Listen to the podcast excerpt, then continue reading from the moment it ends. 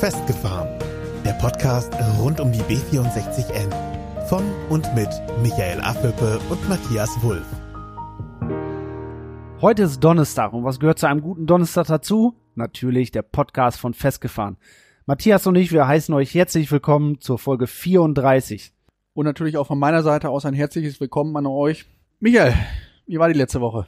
Die letzte Woche war spannend, fand ich. Viel passiert tatsächlich seit dem letzten Podcast, aber da kommen wir noch ein bisschen später zu. Es hat sich einiges getan in der letzten Woche, würde ich mal so behaupten. Das darf man, das darf man ruhig so sagen, ja. Und das war nicht nur der Schneefall gestern. Schneemann gebaut. Wir haben ein bisschen gerodelt, wir haben unseren kleinen Hang, da geht das ganz gut. Den Tag schön genossen. Jetzt ist der Schnee wieder weg und jetzt haben wir wieder Zeit zum Podcast aufnehmen. So sieht's aus. Und dann lass uns mal langsam mit beginnen. Wir haben uns für heute ein, ein besonderes Thema rausgesucht. Wir reden ja viel über, über Autos, über Straßen, über Verkehr und haben auch schon öfter mal anklingen lassen, dass es auch dabei um so eine gewisse Verkehrswende geht. Aber haben das nie so richtig konkretisiert. Und das wollen wir eigentlich gerne heute mit euch mal zusammen machen. Das Thema Verkehrswende einfach mal etwas intensiver angehen und, und schauen, was wir da alles so rausfinden können. Ja, generell stellt sich ja bei so einem Thema erstmal die Frage, warum benötigen wir überhaupt eine Verkehrswende? Das ist ja quasi so die Basisfrage, die wir uns ja eigentlich an dieser Stelle tatsächlich stellen müssen. Dazu gibt es tatsächlich zwei Gründe. Erster Grund, der Klimaschutz. Da zucken jetzt viele zusammen von euch wahrscheinlich Klimaschutz. Das ist immer ah, Greta Thunberg. Panik, Panik, die wollen uns alle was wegnehmen. Aber so einfach können wir es uns, glaube ich, nicht machen. Denn der Verkehr hat definitiv einen ganz, ganz enormen Einfluss auf die Entwicklung des Klimas. Nicht nur jetzt, sondern auch in Zukunft. Dabei spielt halt der durch den Straßenverkehr hervorgerufene enorme Ausschuss von CO2 eine ganz elementare Rolle. Die können wir nicht wegdiskutieren. Das sind immerhin 24 Prozent der weltweiten CO2-Emissionen, die auf den Verkehr entfallen. Und das ist eine Riesenhausnummer. Das ist nicht der größte Batzen, nur der zweitgrößte. Der größte Batzen bei der weltweiten CO2-Emission mit ungefähr 40, 42 Prozent entfällt auf die Erzeugung von, von Strom und Wärme. 90 Prozent machen ungefähr die Industrie aus und die restlichen 15 Prozent fallen auf, auf Gebäude und sonstiges. Und wenn ich ganz ehrlich bin, also diese Staffelung hätte ich so nicht erwartet erstmal dass tatsächlich in der Größenordnung der Verkehr wirklich daran teilhat. Hätte ich auch nicht gedacht. Ich persönlich hätte die Industrie auf Platz eins gesehen. Nicht unbedingt die Erzeugung von Strom und Wärme. Was man natürlich dazu sagen muss, die Zahlen, die wir es gerade genannt haben, sind weltweit. Also da, da wird natürlich alles in einen, einen Bottich geschmissen und dann kommt ein Endergebnis raus. Für Deutschland sind die Zahlen etwas anders, kommen wir aber nachher nochmal drauf. Und Deutschland ist das Land, das ein sehr gut ausgebautes Verkehrsnetz hat. Deshalb wird vermutlich sogar der Ausstoß an CO2 durch den Verkehr hier in Deutschland noch höher sein. Was bedeutet das eigentlich, wenn der CO2-Ausstoß nicht sinkt, sondern steigt? Was hat das für eine, für eine Konsequenz? Ja, es wird auf jeden Fall wärmer und ungemütlicher damit. Ich glaube, das ist wirklich ein Thema, was man wirklich sehr, sehr ernst nehmen sollte und definitiv ist es so, dass die Folgen durch eine Klimaerwärmung wirklich verheerend sind. Verheerend für Mensch, für die Natur, für die ganze Erde. Aber wer sagt denn, dass das überhaupt verheerend ist für uns alle? Oder ist es vielleicht irgendwie nur ein Hirngespinst, den wir da irgendwie aufsetzen? Wenn man den Wissenschaftlern dieser Welt glauben darf, und das sind nicht nur eine Handvoll, sondern das Gros der Wissenschaftler auf dieser Welt stellt die These auf, wir müssen den CO2-Ausstoß, die CO2-Emissionen weltweit auf ein gewisses Maß reduzieren, um die Erderwärmung wenigstens auf zwei Grad zu begrenzen wenn es sogar ideal läuft, wäre es noch besser, wenn wir es auf anderthalb Grad begrenzen könnten. Ich bin der Meinung, dass man schon auf die Wissenschaft hören sollte und denen auch glauben kann und darf. Also dafür sind einfach die Experten auf diesem Gebiet. Da bin ich auf jeden Fall ganz bei dir. Wenn wir jetzt nicht auf die Wissenschaft hören, wann sollen wir es denn dann machen, bitteschön? Ja. Aber Wissenschaftler an für sich reichen ja nicht, sondern die Politik muss ja mitspielen, weil egal was auf dieser Welt passiert, es muss politisch organisiert werden und auch politisch durchgesetzt werden. Aber das ist ja eigentlich auch passiert. Die Vereinten Nationen, wir nennen sie einfach mal kurz die UNO, die haben tatsächlich auch dazu etwas beschlossen. Genau. Mit dem Pariser Klimaschutzabkommen, was im Jahr 2015 aufgesetzt wurde, da haben sich ja über 190 Staaten auf dieser Welt zusammengeschlossen und sind sich einig geworden, dass man diese Klimaerwärmung bremsen muss, drastisch bremsen muss, auf diese vorhin erwähnten anderthalb bis maximal zwei Grad. Und das sind jetzt nicht irgendwelche Republiken, die da sich zusammengeschlossen haben. So Bananenrepubliken. Alles, was Rang und Namen hat, ist dabei. Man darf an dieser Stelle definitiv sagen, die Politik hat gemerkt, dass auf jeden Fall etwas passieren muss, dass gehandelt werden muss. Und ähm, auch unser Land. Auch Deutschland hat das Pariser Klimaschutzabkommen mit unterzeichnet und hat sich selber äh, so gewisse Ziele gesetzt, was man bis wann erreichen will und wie man das Ganze stufenweise zum Ziel führen kann. Diesbezüglich hat Deutschland in Anlehnung an dieses Pariser Abkommen und zusätzlich an die EU-Klimaschutzziele seine persönlichen Schutzziele in den sogenannten Klimaschutzplan 2050 festgelegt. Darin steht eigentlich, dass Deutschland bis 2050 das Ziel hat, möglichst treibhausneutral zu sein. Das haben sie jetzt gestaffelt. Ja, bis 2020, das ist das vergangene Jahr, soll das Treibhausgas um insgesamt 40 Prozent reduziert werden. Bis 2030 um 55 Prozent und bis 2040 um 70 Prozent. Und dann bis 2050, so wie Matthias gerade schon sagte, soll das Ganze treibhausgasneutral erfolgen. Ja, Michael, dann lass uns doch mal bei, bei Deutschland konkret bleiben und uns mal wirklich den Verkehrssektor angucken, weil mit unserer B64N sprechen wir über eine Straße, sprechen wir über Autoverkehr. Da müssen wir auch über den Verkehrssektor sprechen und die Verkehrswende damit. Emissionen von CO2 im Jahr, wie viel haben wir jetzt ungefähr? Ja, das ist so eine Zahl, die ist äh, wahnsinnig hoch. Die liegt zwischen 160 und 170 Millionen Tonnen CO2-Äquivalent pro Jahr. Äquivalent ist jetzt ein schwieriges Wort. Wir packen euch gleich in die Show Notes so einen Link zu so einer Webseite rein, wo wirklich solche Begriffe, so Fachbegriffe, die nicht jeder sofort auf dem Kasten hat, wahnsinnig gut erklärt sind und auch bildlich dargestellt sind. Also schaut nachher mal in den Link rein, dann habt ihr sofort auch den Begriff Äquivalent erklärt. Das ist im Prinzip ist das so eine, so eine Maßeinheit, an der man einfach diesen Ausstoß bestimmen kann. Und nicht vergessen, dort findet ihr auch jede Menge Literaturverzeichnisse. Das heißt auch Quellenangaben und sowas. Da wir vorhin gehört haben, was wir überhaupt für ein Ziel erreichen wollen und dass die CO2-Reduzierung ja unser wichtigstes Augenmerk in dieser Sache sein soll, wir gehen davon aus, oder Plan ist es, im Jahre 2030 nur noch 98 Millionen Tonnen CO2 auszustoßen im, im Verkehrssektor. Das ist eine Reduzierung von fast 40 Prozent. Das ist eine Hausnummer. Man darf ja an dieser Stelle nicht vergessen, das hat sich Deutschland quasi selbst auferlegt. Weil sie gesagt haben, wir haben so viel und wollen reduzieren. Wir setzen uns jetzt die Marke bis 2030, wollen wir bei 98 Millionen Tonnen sein. Aber jetzt hatte ich ja vorhin schon gesagt, so 2020 wollen wir das Ganze um 40 Prozent reduzieren. Jetzt sind wir ja nachweislich schon in 2021. Wurden denn diese Ziele überhaupt erreicht? Ja, ich habe da mal nachgeguckt, weil mich das auch interessiert hat, ob, ob wir 2020 wirklich das erreicht haben, was wir uns vorgenommen haben, weil das wäre ein interessanter Aspekt bei der ganzen Geschichte. Ja. Man kann sich ja schön was vornehmen immer. Wenn man feststellt, du, da erreichen wir gar nicht, dann muss man halt nachbessern. Ich habe jetzt von 2020 noch nicht die allerletzten Zahlen erwischt. Aber es gab im Jahr 2019 schon eine Prognose, auf das Jahr 2020, die gesagt hat, also wir werden diese 40% Reduzierung werden wir im deutschen Bereich nicht erreichen. Wenn wir etwas Glück haben, kommen wir so knapp über 30, 32 Prozent. Das heißt, es fehlen uns irgendwo so schon 8 Prozent bis 2020. Ja, und das darf man ja jetzt nicht vergessen. Für 2030 haben wir das nächste Ziel. Und da liegen wir irgendwo bei 55 Prozent. Wir rennen jetzt schon hinterher wie so, wie so hechelnde Hunde hinter unserem Ziel. Ganz genau. Und, die, ähm, diese Differenz gilt es jetzt noch zusätzlich aufzuholen. Und gerade im Verkehrssektor sind die gesetzten Ziele bis zum Jahr 2020 nicht erreicht worden. Gerade da, darf man so sagen, ist etwas gepennt worden. Jetzt noch weiter rumzubummeln, das macht überhaupt keinen Sinn. Dann werden auch diese selbst auferlegten Ziele definitiv nicht erreicht.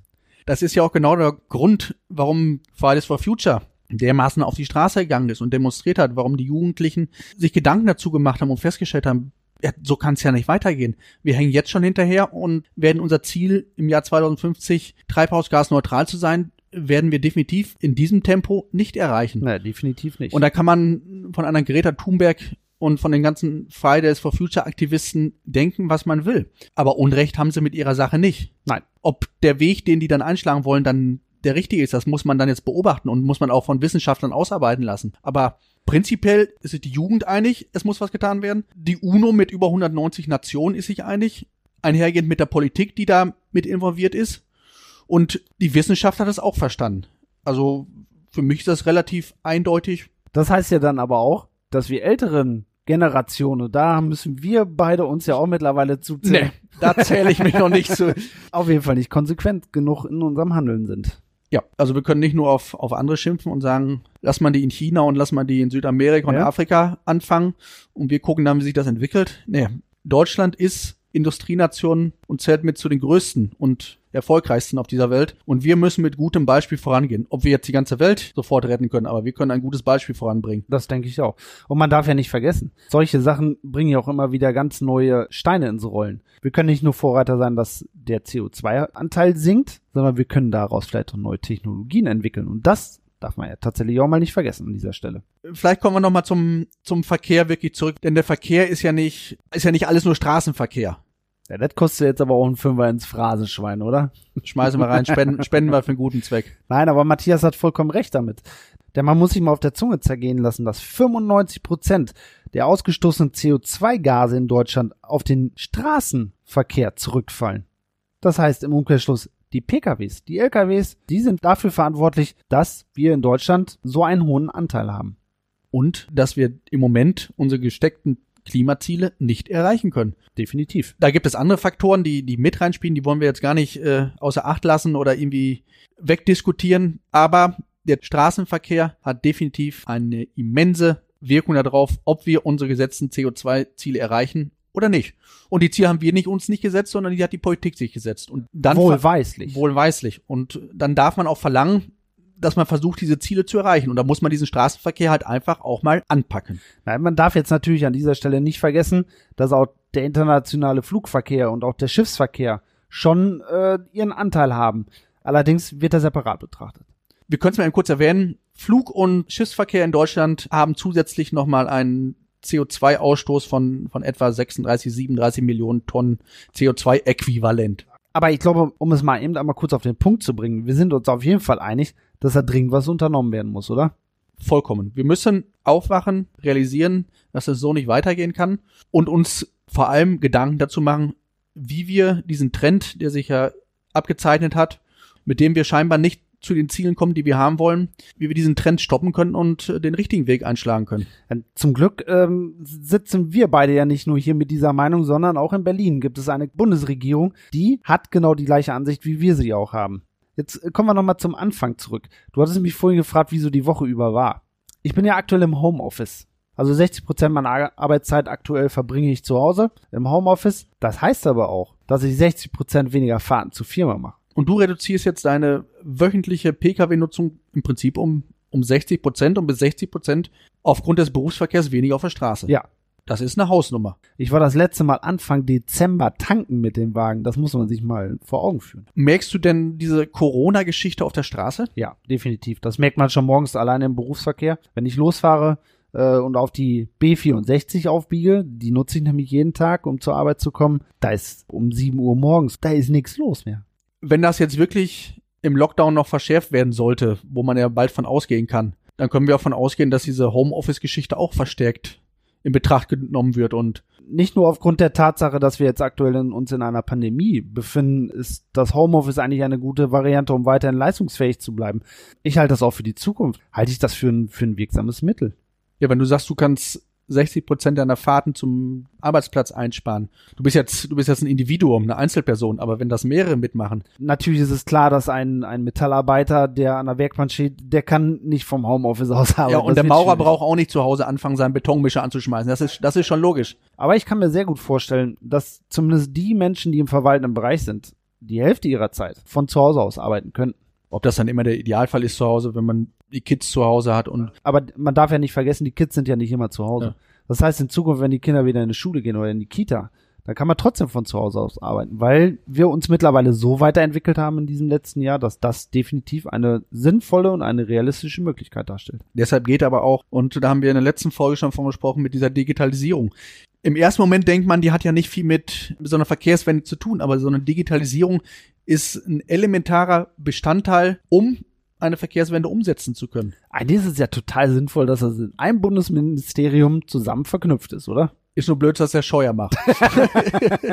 das ist der Nachteil an der Geschichte. Aber das ist ja irgendwie schon, schon sau spannend, wie sich sowas in so einem, in so einem Corona-Jahr eigentlich, was uns ja tierisch auf den Senkel geht eigentlich, so ist es ja. Aber wie sich sowas dann, dann, dann trotzdem zu so einem, in Anführungsstrichen, positiven wendet. Denn diese Homeoffice-Geschichte ist ja definitiv ein, ein positiver Aspekt der Corona-Geschichte. Der wäre uns ja wahrscheinlich so schnell nicht über die Füße gerutscht. Ich glaube nicht, ne? Und von daher lassen wir uns mal einfach so hinnehmen. Und aber diese Homeoffice-Geschichte ist ja vielleicht auch so ein, so ein Nebenschauplatz gewesen. Wir waren ja eigentlich mehr bei der Verkehrswende und wollten die noch ein bisschen klarer strukturieren. Ähm, wir hatten nämlich zu Anfang gesagt, dass es zwei Gründe gibt, warum man eine Verkehrswende machen sollte. Das eine war eben diese Klimaschutzgeschichte, die wir jetzt hoffentlich intensivst erörtert haben. und das zweite Standbein oder die zweite Geschichte, warum wir eine Verkehrswende brauchen, ist eigentlich ein ganz anderer Nebeneffekt. Es steigert einfach unsere Lebensqualität. Definitiv. Man darf ja mal einfach mal überhaupt nicht vergessen, weniger Autos, weniger LKWs heißt gleichzeitig auch weniger Lärm. Und da können wir auch wahrscheinlich die mit ins Boot holen, die sonst immer gesagt haben, Klimawandel, bleib mir weg mit dem Mist, lass das die anderen machen in China oder sonst irgendwo, aber hier doch vor Ort nicht. Wenn das die Egoisten sein sollten, genau dann sollten sie für den Klimawandel sein, weil das tut ihre Puste gut, wenn sie den Rotz nicht alle einatmen müssen. Und der Lärm, der hoffentlich weniger wird oder nicht mehr so intensiv ist, tut wahrscheinlich auch sehr, sehr vielen Leuten sehr gut. Denn wir haben eine Statistik gefunden, die besagt, dass fast fünf Millionen Menschen täglich durch Verkehrslärm nachts der Schlaf geraubt wird. Und das finde ich schon ganz schön viel, wenn man sich ja mal durch den Kopf gehen lässt, ne? Ja, weil wahrscheinlich sind diese Miesepeter, die da vorher so rumgewettert haben, das sind genau die, die nachts nicht pennen können. ja, ich kenne das ja auch, wenn, wenn du mal nachts wach liest und äh, wegen dem Lärm nicht schlafen kann. Ich kann das nachvollziehen. Wir haben das ja bei uns in Warndorf vor Ort auch an dieser, allein darauf beruht ja die Diskussion eigentlich, an dieser jetzigen B64. Da wurden ja auch Menschen. Die wollen wir ja auch gar nicht wegdiskutieren. Und die haben jetzt gerade aktuell den, den Verkehrslärm, der über diese B64 läuft. Den wollen wir auch gerne mit der Stadt und mit dem Kreis und mit allen Beteiligten reduzieren aber halt nicht auf Kosten anderer, die dann woanders den Lärm hinkriegen. Die dann durch eine B64N erst stark belastet werden. Zum genau. Beispiel die Menschen in Warndorf, die im Hanseviertel wohnen. Was man definitiv nicht vergessen darf und auch vergessen soll, ist der Einfluss, den der Verkehr auf die Sicherheit hat. Ja, man muss an dieser Stelle einfach mal sagen, es gibt in Deutschland immer noch über 3000 Verkehrstote pro Jahr. Und die würden natürlich deutlich reduziert werden, wenn einfach weniger Verkehr ist. Weniger Verkehr gleich weniger Verkehrstote, beziehungsweise zumindest weniger Verunglückte im Straßenverkehr. Das wird ja auch von vielen B64N-Befürwortern als Pro-Argument vorgebracht, dieser Sicherheitsaspekt. Dass man sagt ja, wenn der Verkehr besser fließt, dann reduziert das auch die Verkehrsunfälle. Mag ja sein. Aber wenn der Verkehr gar nicht erst da ist, reduziert er noch besser. Das ist, das ist meine Meinung dazu.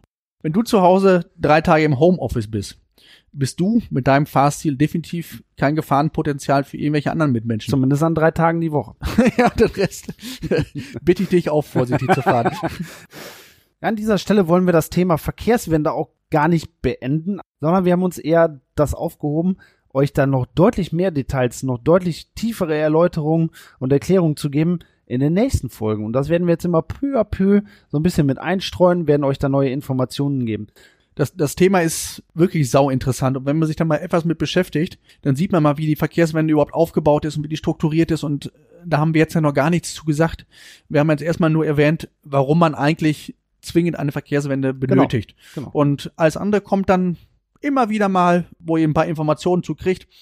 Und wie wir euch vorhin schon gesagt haben, wir packen euch die Links, auf die wir uns beziehen, unten in die Show Notes. Da könnt ihr euch schon mal ein bisschen einarbeiten, wenn ihr Bock habt. Schaut da einfach mal rein. Das ist auf jeden Fall äh, eine Lesereise wert. Aber Reise ist ein Top-Stichwort, Michael. Sollen wir nochmal zurückreisen auf die letzte Woche?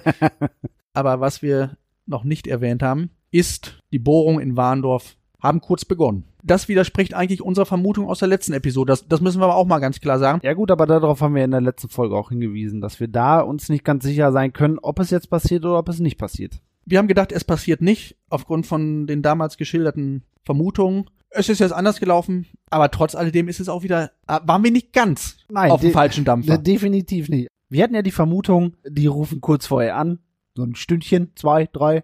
Der Kalle, der steht gerade mit seinem, mit seinem Bagger, mit seinem Bohrgerät, steht da vorne bei dir ein Tor, der kommt jetzt bei dir aufs Land und fängt an zu bohren. Diese Vermutung hatten wir ja. Und Straßen NRW hat ja groß angekündigt im Vorfeld, ihr kriegt roundabout eine Woche vorher Bescheid, wenn bei euch was passiert, wenn bei euch gebohrt werden soll wir führen den super Dialog, wir kommunizieren einwandfrei, es wird keine Probleme in Warndorf geben, war der, war der Slogan.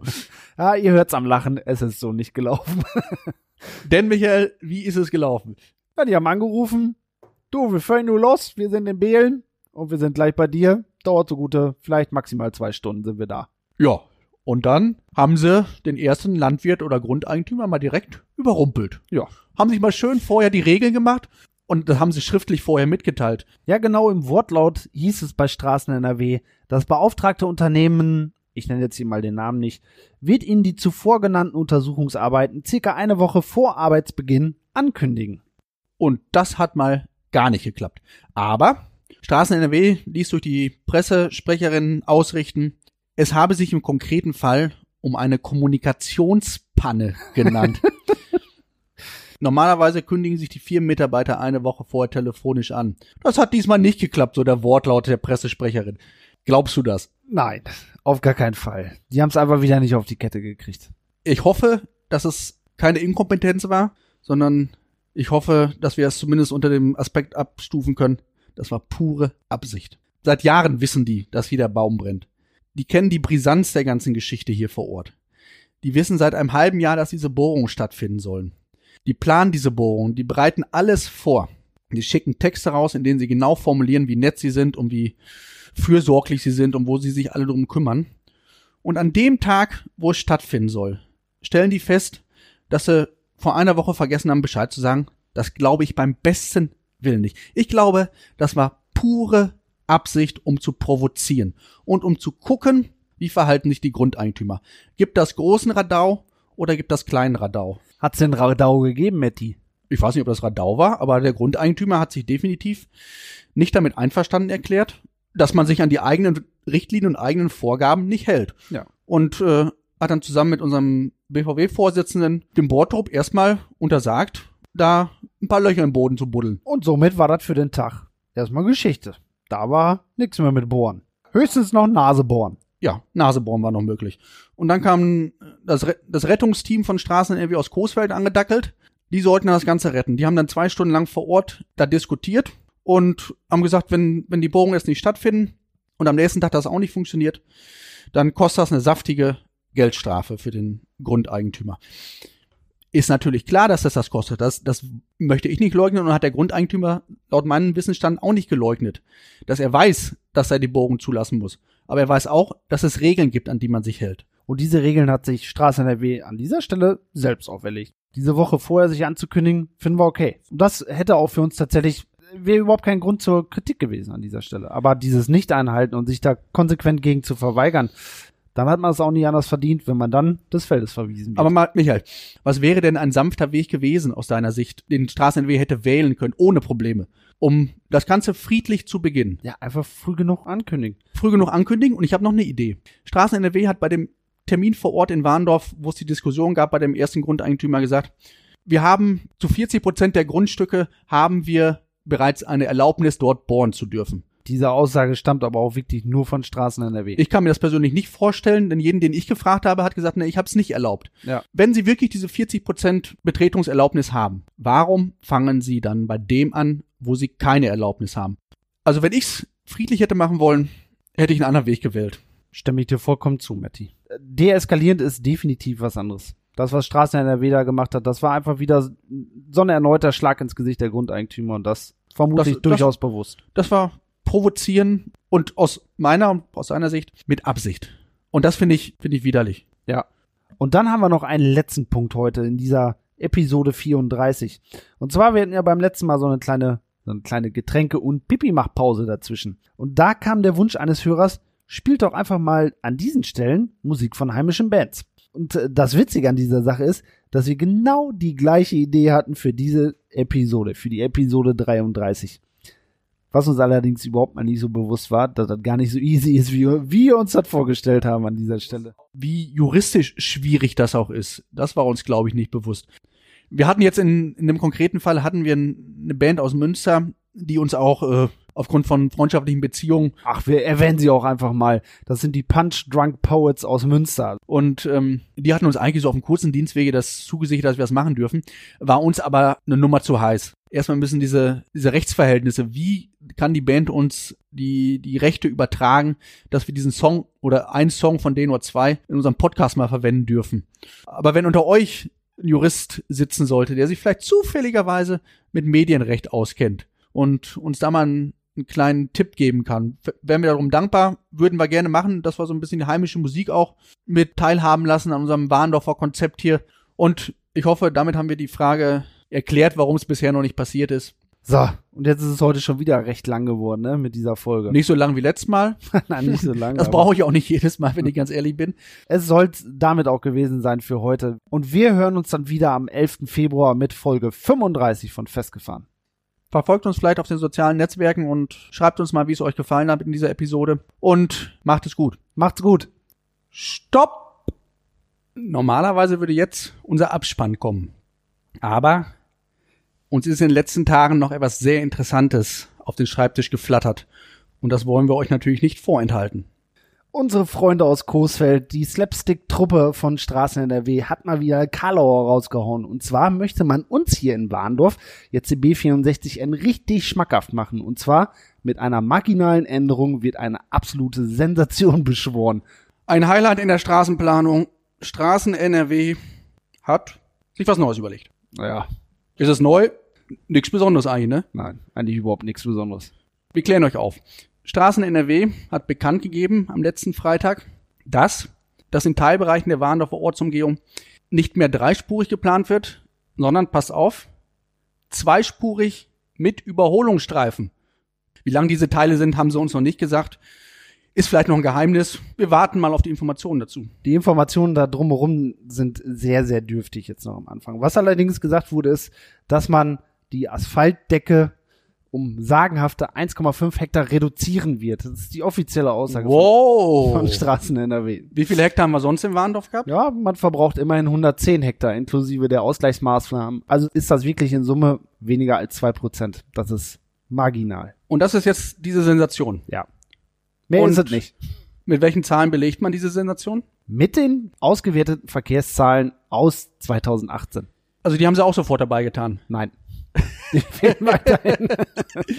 Die haben so eine Bildanzeige gemacht oder so eine, so eine Bildüberschrift. Sensation in Warndorf, Fakten kriegt ihr nicht dabei, oder was haben sie gemacht? Ja, so ungefähr war's, ne? Haben wir nicht anders erwartet von Straßen NRW.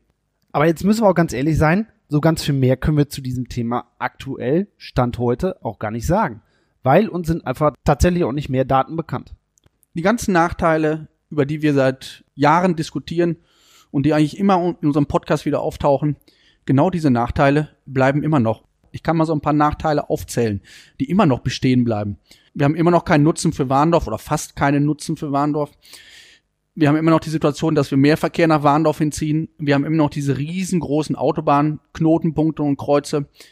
Wir haben immer noch die Situation, dass wir ein riesiges Ersatzwegenetz benötigen. Wir haben immer noch Großteile der Trasse in Hochlage. Wir haben immer noch die Belastung im Heuviertel. Wir haben immer noch den Schaden für die Landwirtschaft. Wir haben immer noch den Schaden für die Natur. Problem ist halt, wir haben wirklich die Zahlen nicht und die konkreten Ergebnisse der Verkehrszählung immer noch nicht. Wir sagen es jetzt an dieser Stelle nochmal wieder. Wo bleiben die Zahlen, wenn man schon so ein Statement raushaut? Also seht es uns einfach ein bisschen nach. Sobald die neuen Zahlen, die neuen Daten und Fakten dazu wirklich vorliegen, dann können wir auch da wirklich Stellung zu beziehen. Im Moment ist es einfach ganz, tatsächlich einfach nicht möglich. Ich muss es wirklich so sagen, das ist auch mein Standpunkt dazu. Es ist einfach nur lächerlich. Es, es soll da tatsächlich so eine Nebelkerze gezündet werden, äh, um die Leute zu blenden mit einem Aspekt, der, der wirklich so marginal ist und, und ist einfach nur lächerlich. Geht's wirklich vielleicht um diese Resolution, die im Raum steht? Ist diese Resolution denn wirklich so elementar, dass man jetzt schon uns so kleine Häppchen hinwirft nach dem Motto, vielleicht können wir den einen oder anderen Ratsherr, die eine oder andere Ratsdame überzeugen, diese Resolution doch nicht zu unterzeichnen? Ist das, ist das der Hintergedanke dieser, dieser Geschichte zu diesem jetzigen Zeitpunkt? Wir können nur vermuten. Sonst leider nichts. Jetzt machen wir wirklich Schluss. Jetzt kommt euer gewohnter Abspann. Bis bald. Ciao. Das war's für heute von Michael und Matthias. Mehr über die beiden erfahrt ihr bei Facebook und Instagram. Abonniert den Podcast, teilt ihn und nehmt Kontakt mit ihnen auf, denn die Jungs wollen wissen, was euch beschäftigt. Einfach über Facebook, Instagram oder per Mail an festgefahren-b64n at web.de.